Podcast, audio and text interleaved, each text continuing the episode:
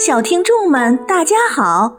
这里是耳听八方特别制作的国学经典《声律启蒙》栏目，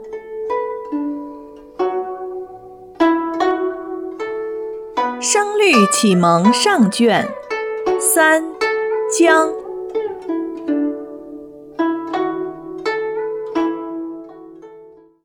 原文：经对配。盖对床，故国对他邦，千山对万水，九泽对三江。山急急，水淙淙，古镇对中壮。清风生酒舍，白月照书窗。镇上倒戈新骤战。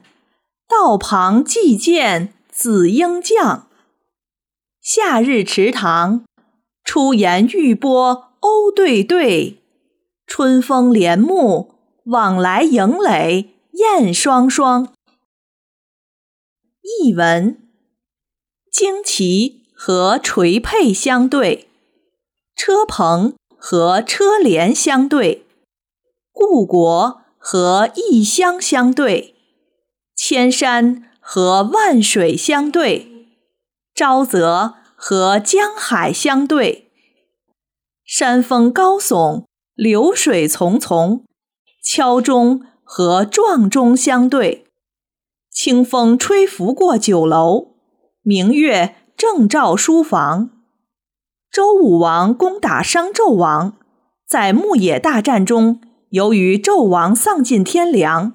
他手下的战士纷纷倒戈攻打纣王，致使商军大败。刘邦的大军攻打秦军时，部队逼近咸阳。秦三世子婴看大势已去，将剑系在道旁，请求接受投降。夏天清脆的池塘里，沙鸥一对对的在水面上飞翔；春天和煦的微风中。燕子一双双的在垒巢。这段文字告诉我们，历史的硝烟弥漫，掩映不住春的和煦，夏的清脆。下面我来给大家讲一个历史小典故，名字叫汉高祖刘邦。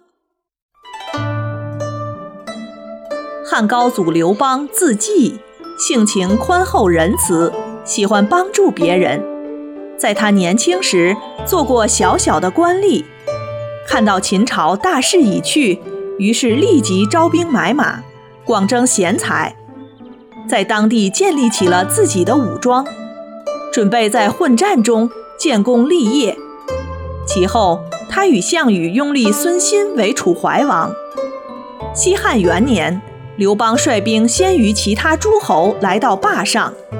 秦三世子婴素车白马在那里等待刘邦，接受刘邦对自己的招降。刘邦部下要求诛杀秦三世，而刘邦说：“怀王派我来征讨，是因为我能宽厚待人，而子婴已经降服，就不该杀他。”后来，刘邦又下令封了秦朝的珠宝、财物、府库。把军队撤回了坝上，以等待项羽大军的到来。可以说，这是刘邦骗取项羽信任的第一步。在秦国灭亡以后，项羽的实力大大超出刘邦。开始时，刘邦知道自己的实力不如项羽，于是忍辱负重，事事恭敬项羽。但到了公元前二百零六年，刘邦的军队。已经大大提高了战斗力，而且有着像张良这样的勇将，韩信这样的猛将，萧何等富有军事才能的人相助。刘邦也不甘心屈尊于项羽，于是，在这一年，他挑起了我国古代历史上著名的楚汉之争，最后以刘邦大败项羽而结束。刘邦在统一全国之后，建立了自己的王朝，史称西汉。刘邦乃汉朝的第一位皇帝，他在位期间，在贤相良臣的辅助下，逐步安定了国家，恢复了生产，为经济和社会的发展做出了巨大的贡献。故事讲完了，下面我们再来听一遍《声律启蒙上卷。三江》。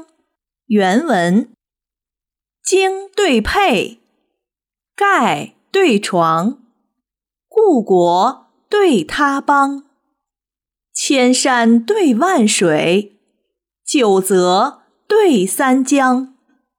山急急，水淙淙，古镇对中状。清风生酒舍，白月照书窗。镇上倒戈新骤战，道旁祭见子婴将。夏日池塘，出言玉波鸥对对；春风帘幕，往来迎垒燕双双。小朋友们，这次的节目就播送完了。